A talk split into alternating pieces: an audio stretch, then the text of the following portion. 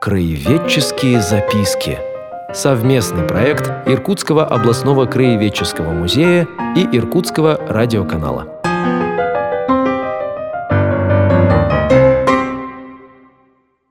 Добрый день, уважаемые радиослушатели. В эфире вновь программа «Краеведческие записки» и я, ученый-секретарь Иркутского областного краеведческого музея Артем Валерьевич Чермаков, продолжаю знакомить вас с новыми музейными проектами. И вот э, выставка, э, которая открылась Э, некоторое время назад в одном из отделов Иркутского областного кровеческого музея, музейной студии, которая называется «Ковры Приамурья». Я думаю, что многие уже какие-то объявления о ней анонсы видели, но сегодня мы пригласили старшего научного сотрудника отдела музейная студия Иркутского областного кровеческого музея, кандидата исторических наук Илью Александровича Воронова. Здравствуйте, Илья. Здравствуйте, Артем Валерьевич. Добрый день, уважаемые радиослушатели. Уже неоднократно мы делали анонсы различных выставок э, музейной студии, да, вот пришло время поговорить о декоративно-прикладном искусстве народов Востока, правильно? Да, народов русского Дальнего Востока, коренных, коренных, малочисленных. Да, видите, сколько прилагательных. Из этого уже видно, да, что мы с вами находимся в Восточной, или некоторые даже говорят, в Центральной Сибири, что выставка к нам приехала на э, небольшое время, ну, об этом чуть позже, да, откуда э, эта выставка, как возникла ее идея здесь, в Иркутске? А, выставка – это проект Хабаровского краевого музея имени Градекова, который выиграл большой грант и сейчас путешествует по стране. И выставка эта к нам прибыла парадоксально, но даже не с востока, а с запада, потому что она уже успела побывать в Петербурге. И вот из Петербурга сейчас она прибыла к нам. На этой выставке 67 предметов, большая часть из которых это ковры, изготовленные мастерицами малочисленных коренных народов Дальнего Востока, проживающих в Преамурье и в Приморье, и даже немножко на острове Сахалин и в Японии. Большое спасибо за такой краткий анонс. Ну вот вообще, э, я так понимаю, что коллекция э, Хабаровского музея, она же существенно больше, чем э, то, что у нас представлено. Что-то мы можем о ней рассказать, как она собиралась? Конечно, коллекция Хабаровского краевого музея, она значительно больше. И когда мы строили эту выставку вместе с Галиной Теодоровной Титаревой, в общем, выражались иногда некоторые сожаления, что не смогли взять много из того, что хотелось бы взять, но тем не менее взять удалось э, немало, и выставка, она создаст представление о том, каким было, есть, является в настоящий момент это искусство. Большая часть из ковров, присутствующих на выставке, а именно 33 штуки, это ковры нанайских мастериц изготовленные в очень характерной манере, которую ни с чем нельзя спутать. То есть это круглый спиралевидный узор, который вписан внутрь квадрата, то есть э, такая крестообразная форма. Радиослушателям, наверное, не так э, легко это представить. Давайте к орнаменту вернемся чуть позже. Во-первых, какого времени эти экспонаты, когда они преимущественно изготовлены, и э, какие же все-таки народы, ну вот на нанайцев мы уже упомянули, еще представлены в своем творчестве на этой выставке. Изготовление ковров – это ну, не такое уж и древнее искусство. Оно начало свое развитие во второй половине XIX века, когда нанайцы перешли из своих полуземлянок, то есть традиционных жилищ, которые были у них испокон веков, ну и другие народы Дальнего Востока, э, в русские избы. То есть они познакомились с русскими поселенцами, и пришли к выводу, что русская изба пятистенок – это, в общем, более удобное жилище, чем то, что у них было до того. Соответственно, у них появился обычай и использовать ткань не только как, скажем, постельные принадлежности, но также и вешать ковры над кроватью. Ну, знаете, этот обычай, он же есть вообще-то и в русских, и даже да? сказать, в советской культуре он очень распространен. Да, да. Все-таки вот для большинства наших радиослушателей ковер – это совершенно определенный такой объект, эффект э, толстый, махровый, теплый. Собственно, он и вешается в основном на стену для тепла, некоторые еще говорят для звукоизоляции. И некоторые, кто придет на выставку, будут недоумений, потому что там ковры немного другие. Чем они отличаются? Это ковры скорее именно декоративные. Вот отвечая еще на предыдущий вопрос, к какому времени они относятся, Практически все эти ковры, они относятся ко второй половине 20 века, а некоторые даже и к началу 21 века, то есть они совсем-совсем недавно сделаны. Это образец творчества еще поныне здравствующих мастериц а, народов вот Дальнего Востока. Вот чем объясняется их такая высокая сохранность. Да-да. И еще тем, что среди этих народов распространено долголетие. Вопреки тому образу жизни, который они ведут, долголетие среди них – это не редкость. И ковры эти, ну, они скорее декоративные, конечно. То есть они выполняют именно функцию украшения интерьера ни звукоизоляции или тому подобного. Собственно, это ведь и не те густые, пышные ковры, которые мы привыкли видеть на стенах в советских квартирах. На найцы делают тканевые ковры. Основная техника – это аппликация, как да, я понимаю. это аппликация при помощи рыбьего клея. Как интересно. А, то есть вываривается несколько пузырей горбуши. Нанайцы по своему образу жизни это рыболовы. Они живут на берегах рек, прежде всего на берегах реки Амур. Они ловят очень много рыбы и делают э, для своих бытовых нужд рыбий клей. Они вываривают особым образом пузыри горбуши, так что из нескольких вываренных пузырей получается определенная порция клея. У горбуши довольно крупный плавательный пузырь большое спасибо. Мы сейчас прервемся для анонса других музейных мероприятий и потом э, вернемся, продолжим наш рассказ о выставке «Ковры Преамурья».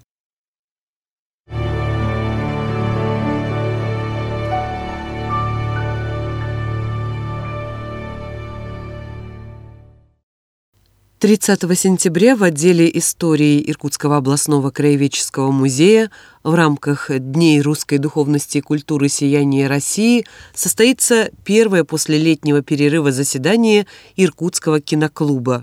Зрителям покажут документально-анимационный фильм Алексея Вахрушева «Книга моря» о морских охотниках Чукотки.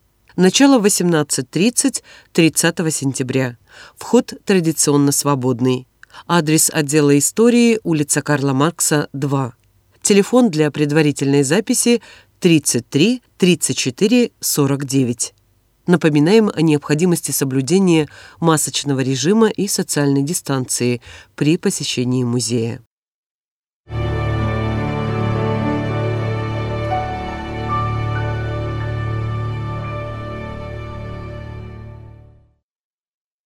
И мы продолжаем нашу программу «Краеведческие записки». Э, мы беседуем с старшим научным сотрудником Иркутского областного краеведческого музея Ильей Александровичем Вороновым. И э, наша тема – это новая выставка отдела «Музейная студия. Ковры Преамурья». Так какие все-таки еще э, народы поучаствовали в создании экспонатов данной выставки? А еще есть народ, который присутствует и на территории нашей области, в ее северной части. Это эвенки, таежные охотники, оленеводы, основу хозяйства которое составляет э, северный олень. Собственно, их ковры сделаны из ровдуги. Это выделанная оленья кожа, можно сказать, замша из оленей кожи, и оленей мех – также еще есть очень интересные ковры народа нигидальцев, тоже таежные охотники, но они живут уже рядом с нанайцами на Дальнем Востоке. Народа нивхов, один ковер есть, это приморский народ, который э, живет на берегах Охотского моря и э, на Сахалине, и даже некоторое количество их в Японии. Я слушал, вот тайно живут в Японии. Нивхи тоже, да? Э, нивхи, да. Собственно, нивхи чем отличаются от остальных народов, коренных малочисленных на Дальнем Востоке? У них особый язык, он не относится к тунгусо-маньчжурским и считается изолированным. И, соответственно, есть ученые, которые считают, что нивхский язык является предком японского языка. Среди наших отечественных филологов есть ученые, которые считают, что нивский язык родственен языкам субарктических племен североамериканских индейцев. То есть это некие предки, которые остались на территории Евразии и не стали переселяться через проливы. Очень интересно. Я думаю, что и в Э, декоративно-прикладном искусстве э, какие-то подробности вот этой вот этнографической судьбы народов отражены.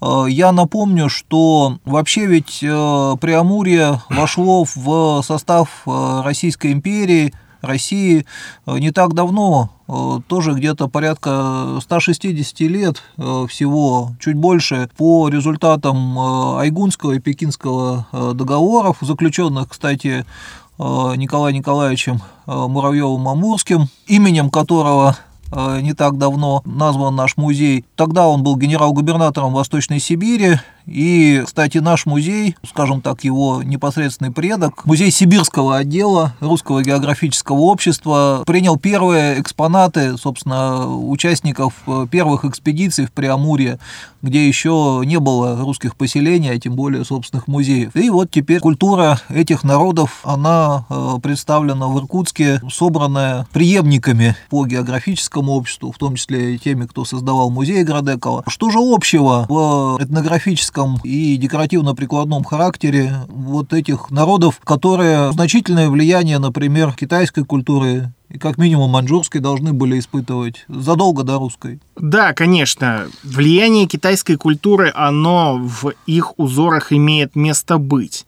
То есть, наверное, кто видел, тот знает такие особенные китайские монеты, у которых э, есть отверстие внутри. Отверстие такое в виде креста. Такой узор на нанайских коврах с аппликацией он тоже встречается. Поскольку нанайцы рыболовы, они копируют еще такой природный узор, как рыбья чешуя. То есть они пока что не говорим о том, что они прямо ее используют, но именно узор из ткани он копирует рыбью чешую. Мотив, вот кроме уже упомянутого. Мотив волны встречается. Да-да-да, именно так. А все-таки что же своего особенного вот такого приамурского можно увидеть в этих э, коврах, что точно не китайское, ну и с другой стороны, очевидно, не российское? Ну вот упомянутый э, крестообразный узор еще характерная деталь многочисленные изображения таежных зверей, которых э, нанайцы встречали каждый день. Тигр, ящерица, птицы, рыбы, змеи. Если внимательно присмотреться вот к тому же нанайскому ковру, то наблюдатель может увидеть все эти детали внутри узоров нанайских мастериц. Я подтверждаю, действительно, вот в детстве попадалась такая книжка, одна из любимых была «Сказки дремучей тайги», она называлась, и вот э, когда я смотрю на эти ковры, а там героем э, каждой сказки было какое-нибудь животное, и они прям все видны, вот и ящерка, и харза. Да-да-да. Еще очень такая особенная особенная деталь, что э, ковры некоторые сделаны в советское время, и советская агитационная символика, серп и молот, и орден Великой Отечественной войны на этих коврах тоже встречается. Ну, надо сказать, что смотрятся они крайне органично при этом. То есть вот э, никакой нарочитости, как это иногда э, бывает сбоку бантик, да? Ну да. Вот здесь э, они также этнически обыгрываются, mm-hmm. эти мотивы, и, в принципе, ты поначалу даже удивляешься, насколько, как тут был вот этот mm-hmm. орден Отечественной войны. Ну, то есть, э, орден Отечественной войны, он изображен на ярком фоне, и сверху и снизу от него находятся изображения тигриных голов, как могучего таежного зверя, который, ну, можно сказать, олицетворение могучего воина. А нанайский народ, он э, дал Красной Армии своих доблестных воинов.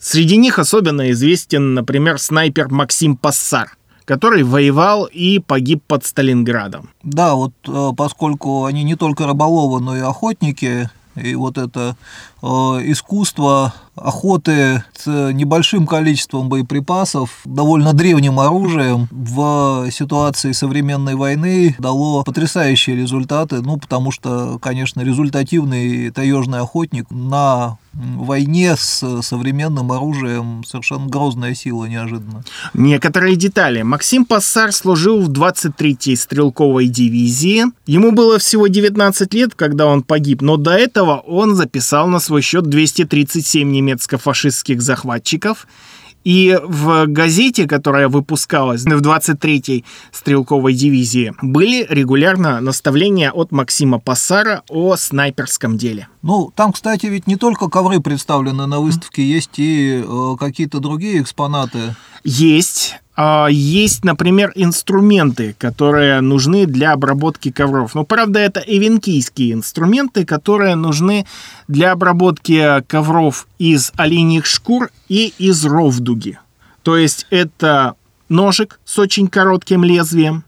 Он используется для вырезания. Это кожемялка и такие интересные приспособления для удаления шерсти. Вот, собственно, чтобы из оленей шкуры сделать ровдугу, на одной из стадий нужно удалить шерсть, и эти приспособления для этого используются. Ну что ж, мы прервемся еще раз для анонса других музейных мероприятий и продолжим наш рассказ о выставке ковры Преамурья, на мой взгляд, э, достаточно интересной и редкой.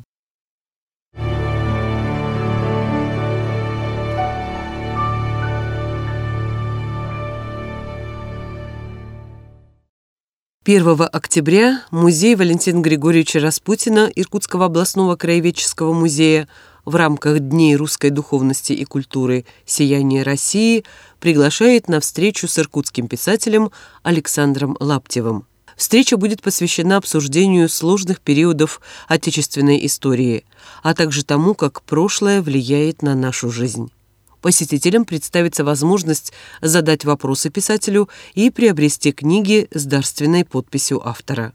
Начало встречи 1 октября в 17 часов.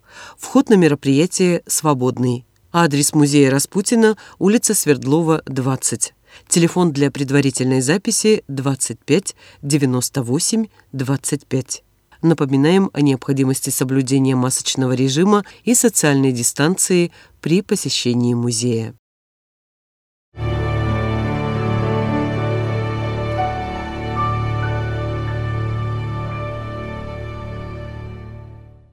Ну что ж, мы Возвращаемся в эфир нашей программы «Краеведческие записки».